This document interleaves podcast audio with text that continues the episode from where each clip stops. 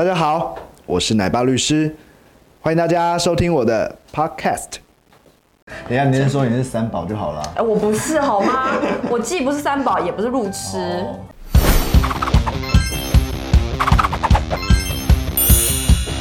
嗨，大家好，我是奶爸律师陈佑新，今天请到我的好朋友刘璇。Hello，大家好，我是刘璇。接下来呢，还有一系列各式各样的法律问题的影片，那也欢迎大家关注并且订阅哦。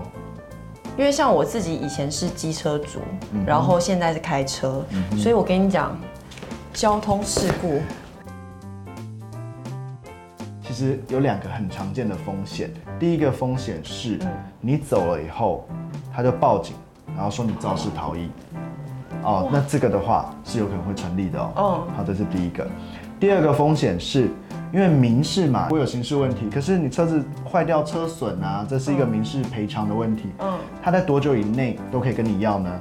两年。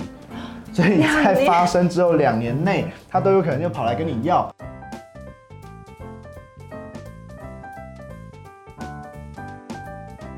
到底要告民事还是刑事？哎，好问题。哦交通事故其实，在法律上最标准，它就是民事跟刑事都有，叫做过失伤害罪。嗯基本上有过失有伤害，这个罪就会成立哦。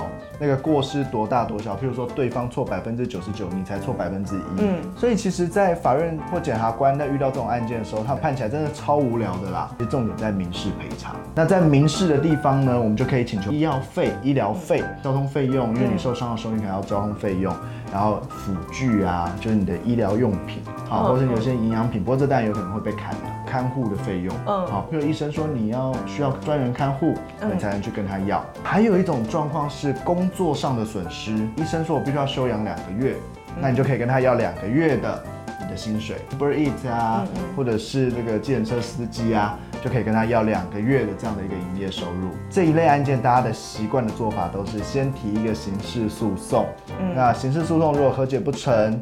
到法院的时候，记得去附带民事求偿。这个时候，法官他就会同时判对方要被刑事罚多少钱，也同时判对方要赔给你多少钱。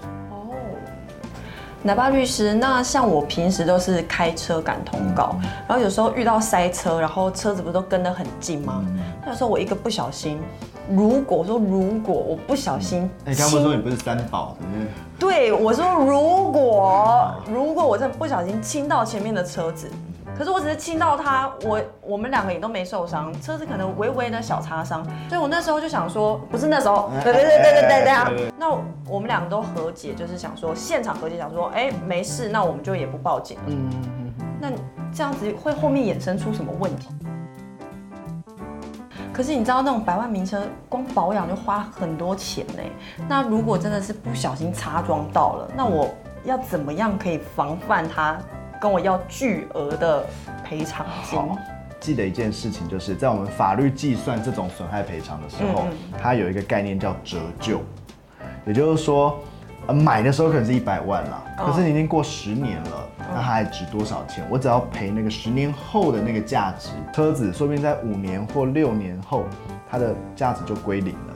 嗯所以它根本就没有价值。说，哎、你撞到我这个车，呃，很贵，这个要修三十万，那就问问他，三十万，三十万是什么的钱？有二十九万哈，这个保险杆材料，对，保险杆，材料费很贵，然后工钱一万块，那二十九万可能都归零，你只要付那个工钱一万块就好。有这种事情？你撞到很贵的车子的时候嗯的一种很重要的在赔偿上的主张哦。哦。其实知道那么多交通事故的知识，我觉得对自己是一个保障。所以，我们今天这一则影片呢，主要谈的就是交通，这是我遇到最多最多人问的问题。还有其他我们漏掉你想知道的法律问题的话，欢迎留言在下面。那也持续欢迎大家去关注并且订阅我们的频道哦。下次见喽，拜拜。拜拜。